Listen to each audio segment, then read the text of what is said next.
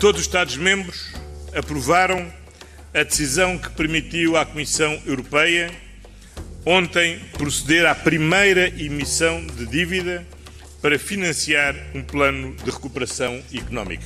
Isto permite-nos chegar e celebrar no dia de hoje a aprovação dos primeiros planos de recuperação e resiliência, o que é um verdadeiro marco na história da União Europeia. Now I can go to the bank? You can go to the bank. Thank you.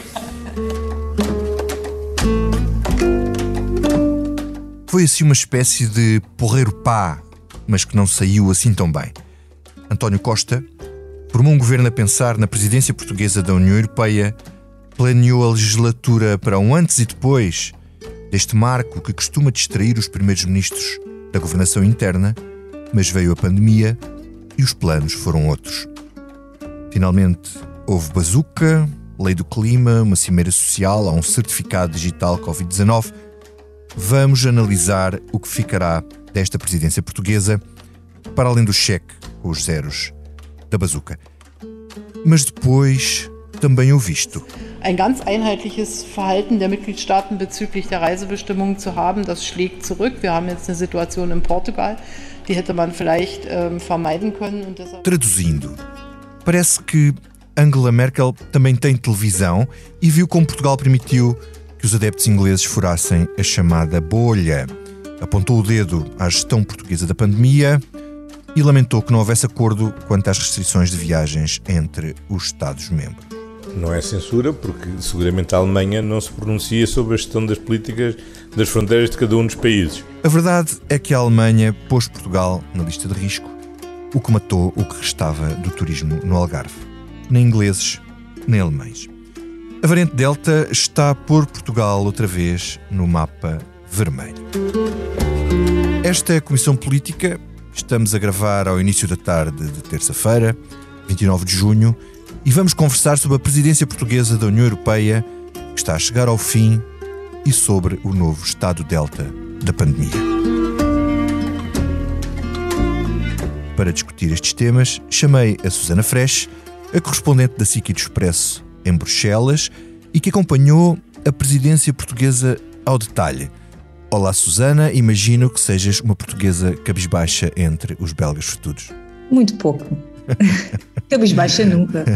E Olá também, a todos. e também a Raquel Albuquerque, a jornalista do Expresso que funciona na redação como se fosse uma verdadeira matriz de risco, o nosso oráculo sobre a pandemia. Olá, Raquel. Olá, olá, Vitor.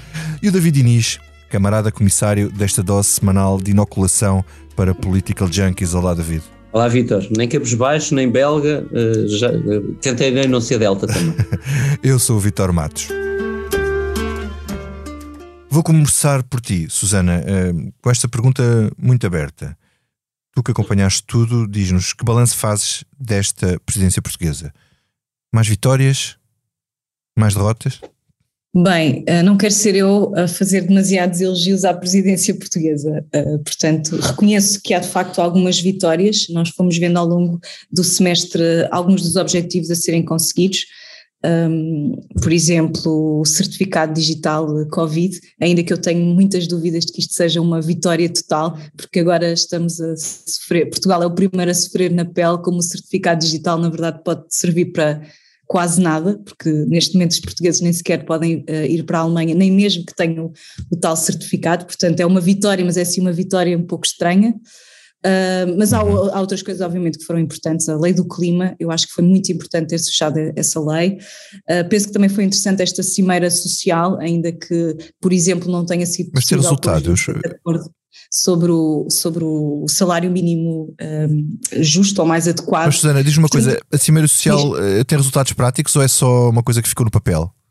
Só, só, de, só, só, daqui a uns anos é que se calhar vamos perceber quais é são os resultados práticos para já. Uh, fica a vitória de ter uh, de António Costa ter levado quase todos os líderes, menos a senhora Merkel, que não lhe fez a vontade, e também os primeiros ministros da Holanda e de Malta. Uh, eu acho que foi importante ter, ter feito esta cimeira no Porto.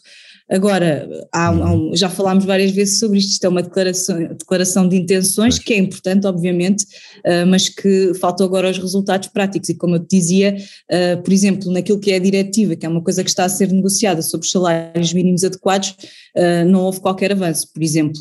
Uhum. Só para se perceber. Olha, e esta polémica final por causa da Hungria, não é uma coisa que acaba por deixar a, a presidência portuguesa um bocado manchada? E, e a presidência portuguesa, o governo português? Sim, foi muito estranho, eu acho que não, não caiu-me nada bem, eh, principalmente em Portugal, eh, esta, esta, invocar o dever de neutralidade e ser um mediador eh, honesto, não é? o tal honest broker, não caiu muito bem em Portugal, eu acho que provavelmente os portugueses preferiam ter visto o governo português assinar esta, esta declaração, a condenar esta lei, que é uma lei que discrimina a comunidade homossexual. Uh, Portugal não o entendeu assim, entretanto já António Costa de pino na lapela no último Conselho Europeu uh, já veio tentar esclarecer de que, lado, é, de que lado é que está da história. Em termos de presidência, há que dizer que já foram feitas voltámos finalmente a ter audições sobre o procedimento do artigo 7 o tal procedimento para verificar se os dois países, Hungria e Polónia, estão a pisar o Estado de Direito uhum. ou se estão a cumpri-lo, mas eh, enfim, foi, foram apenas audições, agora vamos ver o que é que os eslovenos, que continuidade é que os eslovenos dão a esta questão. Uhum, uhum. David, um, António Costa parece que vai sedimentando um certo caminho na União Europeia no entanto, tu achas que a presidência portuguesa teve algum impacto interno positivo ou negativo? Um, normalmente havia esta coisa dos, dos primeiros ministros ficarem mais ausentes nesta altura, mas na realidade, na realidade ele teve que estar bastante presente por causa da, da própria pandemia, não é? Sim, esteve sempre. Aqui não havia grande opção, não é? Não, uh, um Primeiro-Ministro, nesta circunstância, não pode largar o país e ir à sua vida diplomática.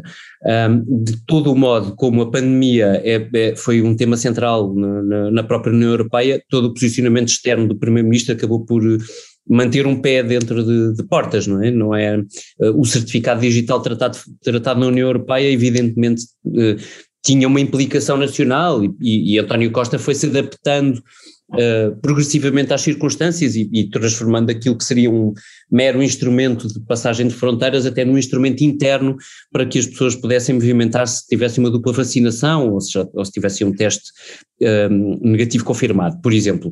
Um, ehm, eh, agora, evidentemente deixa marcas uh, politicamente no governo. Este não é, este, sabíamos que, ia ser, que iam ser seis meses muito exigentes, Evidentemente foram, não foi só para António Costa, convém dizer, muitos ministros tiveram uma carga de trabalhos muito acentuada durante estes seis meses, mesmo para cumprir etapas que não são mediaticamente muito visíveis, mas que eram absolutamente necessárias, porque são as pastas deles na União Europeia e, e presidiam aquelas reuniões, um, e o que temos hoje é uma, é uma discussão pública sobre um governo muito desgastado. Não é que há seis meses não o disséssemos, mas hoje, claramente, esse é um tema central, tanto que estamos todos a falar de remodelação, e quando é que foi a remodelação, e tu lembras-te, Vítor, nós escrevemos sobre, um, uh, sobre quando é que António Costa pretendia fazer uma remodelação já há três ou quatro meses, uhum. mas já estávamos em plena presidência europeia, um, em plena, nessa altura em plena terceira vaca, agora estamos numa quarta, portanto isto com o passar do tempo uh, acentua-se. O que acho é que António Costa aproveitou ou agarrou bem, pelo menos na fotografia, porque eu acho que esta é uma boa presidência,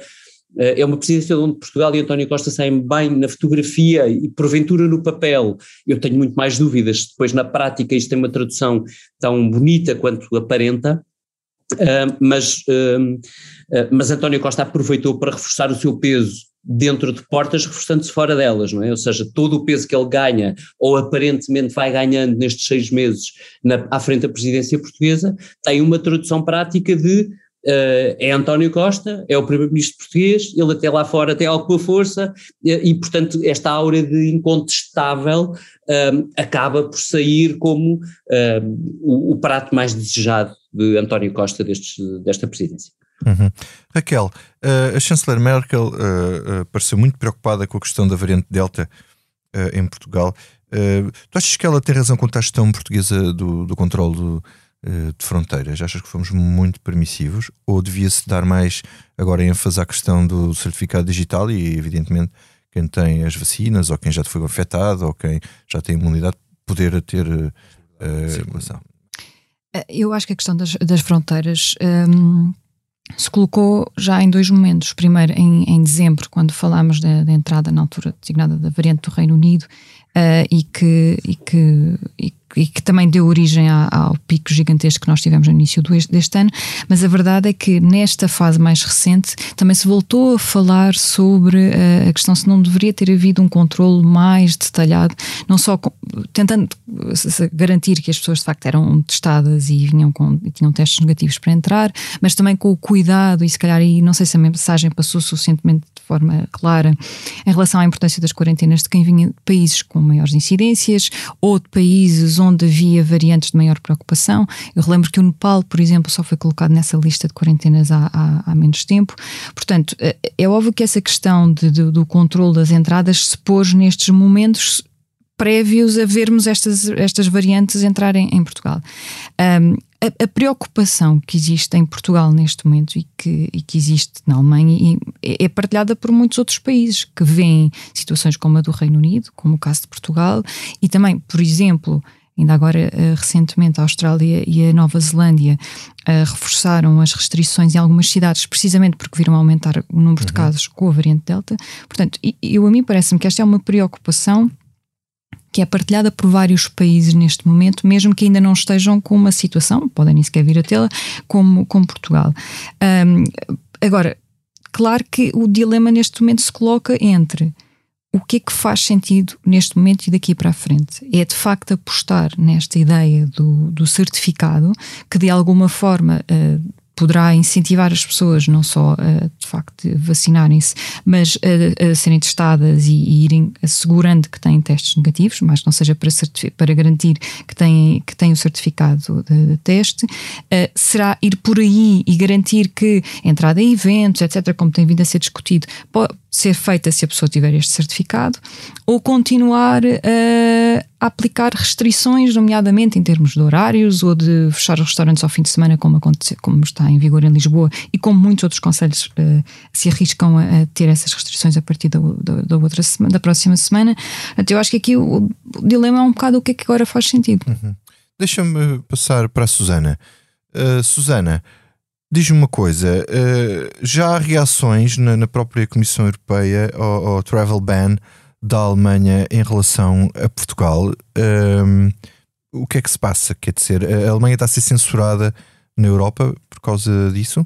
Censurada totalmente não, mas a Comissão Europeia já deixou aqui algumas críticas e alguns avisos a Berlim, porque o que Berlim fez eh, foi aplicar um travel ban, uma proibição de viagens uh, a Portugal. E, portanto, isto realmente significa que o certificado digital não serve absolutamente nada.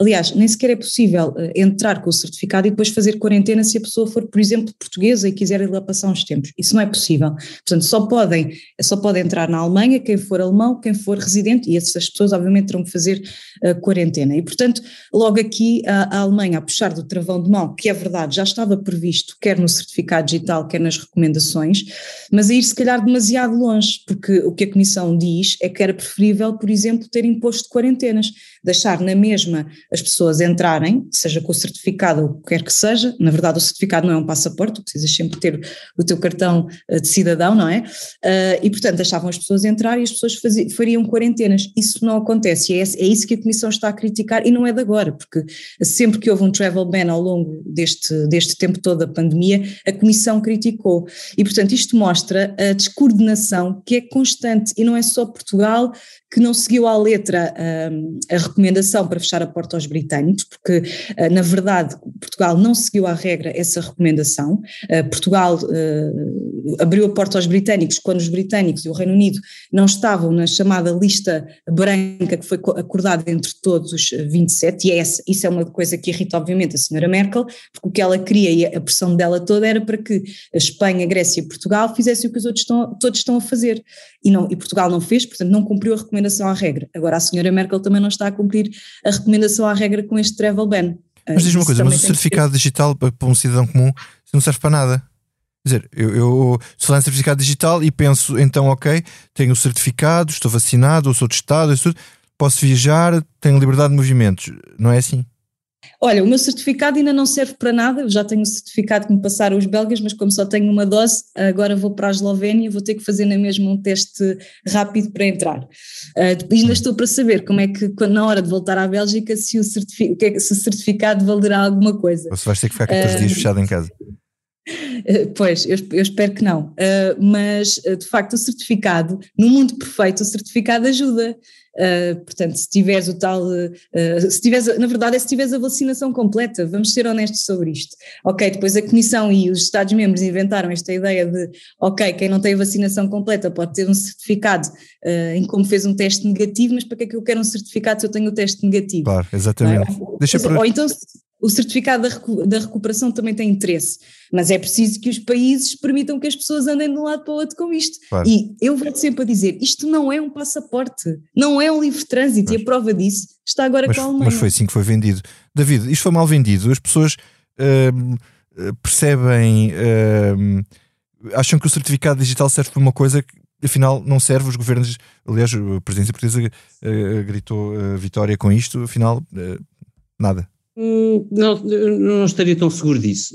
A Susana eh, terá mais informação do que eu, portanto, Susana eh, vai por cima e corrige onde eu estiver errado.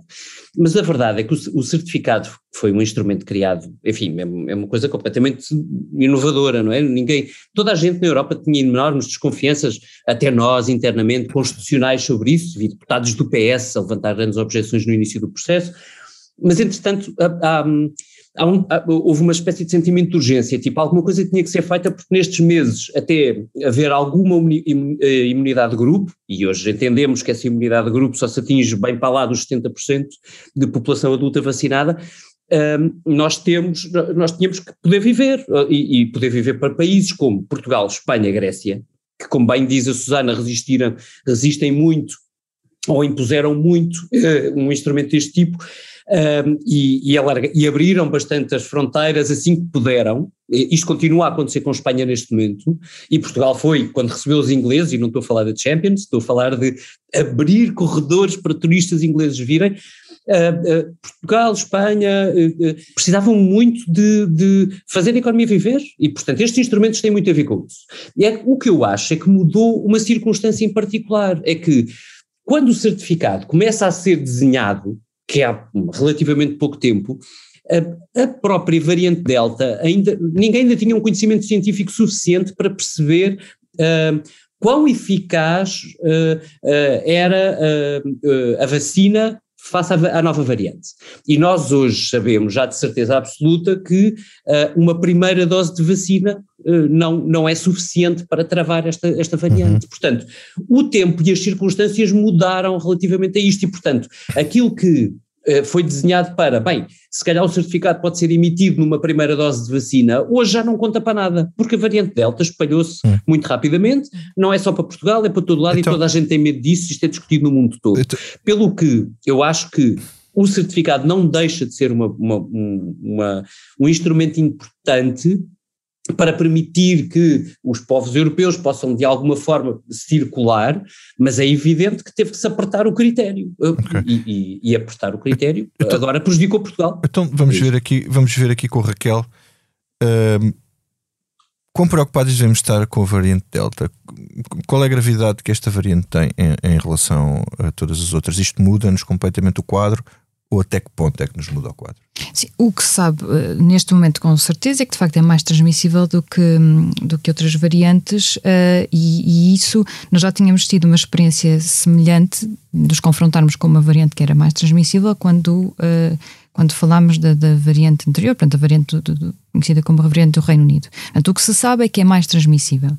Um, a, a, questão agora, neste momento, se olharmos para a situação atual, é obviamente, em termos de ordem de grandeza daquilo que nós temos agora, seja em números de casos, seja em número de internamentos, seja até em, na mortalidade, é óbvio que é um retrato muitíssimo distante daquilo que nós registámos no início do ano. Uh, eu relembro que nós chegámos a ter no final de, de janeiro uh, uma média de 12 mil casos por dia. Nós tínhamos uh, cerca de 200, tivemos uma média de 280 mortes por dia no final de janeiro, 6.500 internados. Portanto, o, o retrato era diferente.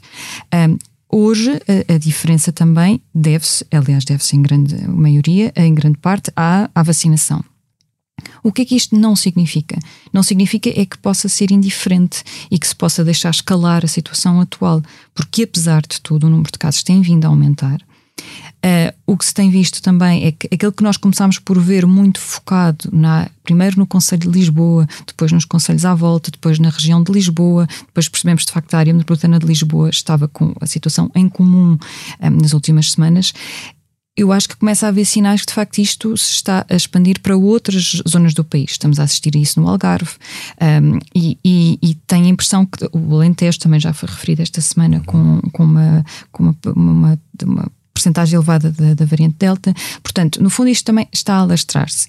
E ainda que, sublinhando, não tenhamos o mesmo tipo de realidade, nem de gravidade, até mesmo em termos de mortalidade, por uhum. exemplo, que nós tivemos em tempos, porque os grupos de maior risco estão mais protegidos com a vacina sim. e com a vacinação completa, é óbvio que a situação não se pode deixar escalar, porque sabemos que, apesar de tudo, ainda há uma percentagem elevada da população que não tem vacinação completa ou que ainda só tem um, mas, mas ou coisa. que não, não está vacinada, como os jovens ainda. É? Cerca de Lisboa faz sentido, este tipo cerca de Lisboa, enfim, é uma forma de expressão.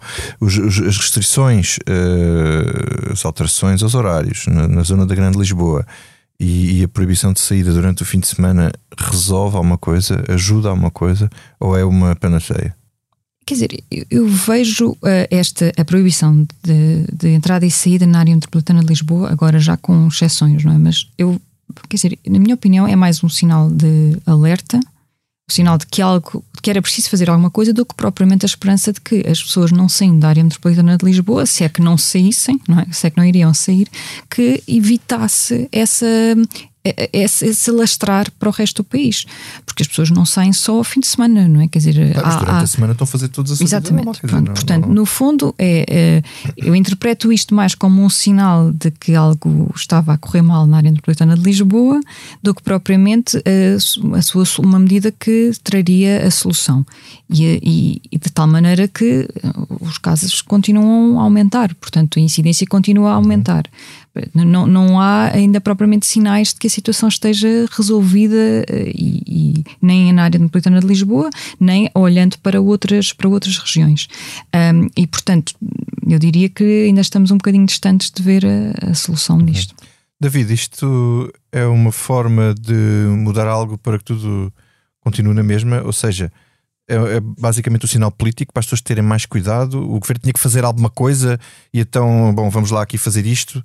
Eh, porque não podiam eh, estar sem fazer nada. Como é que tu olhas para, para estas medidas? É, uh, os ingleses têm uma expressão ótima para isto, que é uh, uh, last resort measure, não é? Portanto, é, é, é, mesmo aquele, aquele caminho que tu fazes quando não consegues fazer mais nada porque as coisas já se perderam o controle. Uhum. E eu acho que a montante disto o que está é um. Eu acho que há, há, um falhanço muito persistente do governo português, ou do Estado português, se tu quiseres alargar, um, no, no, em momentos em que nós estamos em confinamento.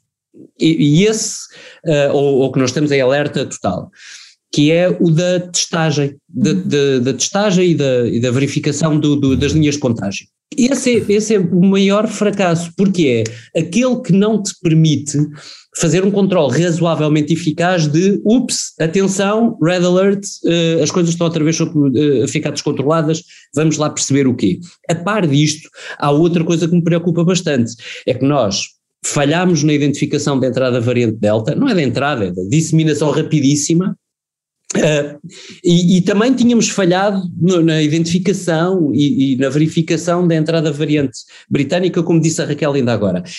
E eu acho que há um, um claro déficit de meios para uh, verificar isto em permanência. É que assim, dizer que nós verifica, que nós vamos ver, ah, de repente temos um salto brutal, não é? Que é, eh, a variante Delta só tinha 2%, só, só estava em 2% da população portuguesa e de repente passa para 50%. Isto não é, isto, isto não é verdade.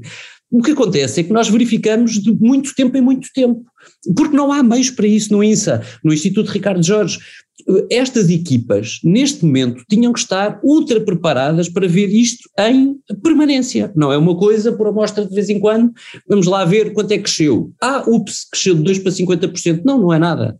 É, estas variantes são espalham-se muito rapidamente e aos países estão preparados para isto ou não. E depois, quando tudo falha, quando tudo isto falha, Evidentemente, o que resta é, epá, vamos lá avisar. Uh, e então, Red Alert, e vamos fazer aqui uma medida que simbolize esse aviso. Uh, ao caso foi esta, uh, enfim, tem sempre algum efeito, é sempre melhor do que nada, mas, mas a verdade é que depois custa porque já é, já é tarde e vai demorar, e demora tempo a voltar atrás, uhum. e, eu acabo com isto. O problema é a consequência que isto tem pelo verão dentro, porque uhum. agora vai ser o mês de julho todo nisto e provavelmente entra por agosto dentro, e com sorte devemos chegar ao fim de agosto com as coisas mais controladas, mas aí já se perdeu muita vida, muita atividade económica, muito tudo, nós sabemos isso tudo. Muito bem, e agora vamos ao que não nos sai da cabeça. Posso só dizer uma coisa? Sim. Uh, muito rápida. É porque eu acho que nós falamos ainda sobre a presidência portuguesa e deixa-me mesmo dizer isto. Uh, nós normalmente só falamos do governo, do que fez o primeiro-ministro, do que fizeram os ministros e muitas vezes esquecemos uh, do que fez a, a representação portuguesa aqui em Bruxelas e eu acho que eh, tiveram, eu, eu acho que vi pessoas, vejo pessoas com muito mérito e que se houve dossiês e foram vários que foram fechados durante esta presidência foi também graças aos técnicos que nós não sabemos, obviamente o público não sabe uh, quem são, mas que foram essenciais porque conhecem de facto estas várias questões em detalhe e foi, foi possível fechar muitas coisas a, a, graças a estas pessoas e não necessariamente só graças ao governo ou graças a António Costa. Muito bem, Susana, obrigado por essa nota. Podes começar tu então pelo que não te sai da cabeça? Depois não me sai da cabeça a, a derrota de Portugal frente à Bélgica, foi muito doloroso para mim ter que fazer reportagem e ver a felicidade alheia. Ainda assim, devo dizer que a partir de agora e até ao final uh, estou a torcer pelos, pela Bélgica, porque de certa forma eu moro cá e gosto muito deste país e espero que eles vençam até à final. Ao menos perdemos com os campeões, não é? Raquel, o que é que não te sai da cabeça?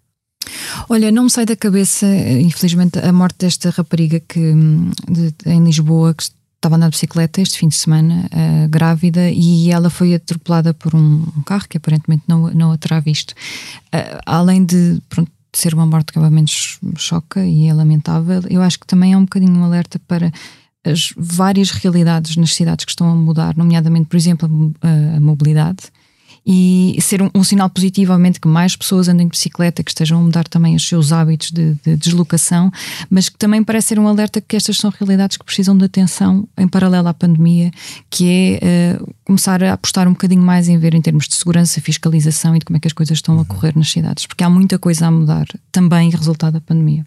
Okay. David.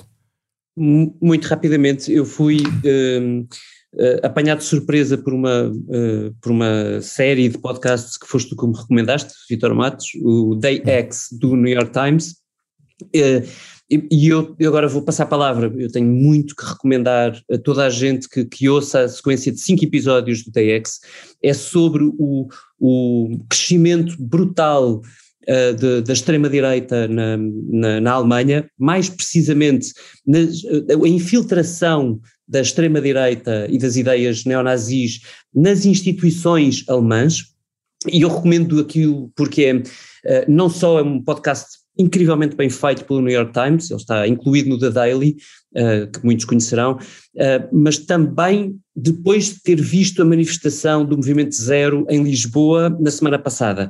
Se juntarmos os dois elementos, uh, toda a investigação que aquela reportagem nos mostra, tudo aquilo, todo, todo o perigo que aquilo representa para a democracia alemã, e olharmos para aquilo que lentamente se vai começando a perceber que pode estar a acontecer em Portugal, há muita razão para nos preocuparmos, mas lá está, para isso é preciso estarmos informados.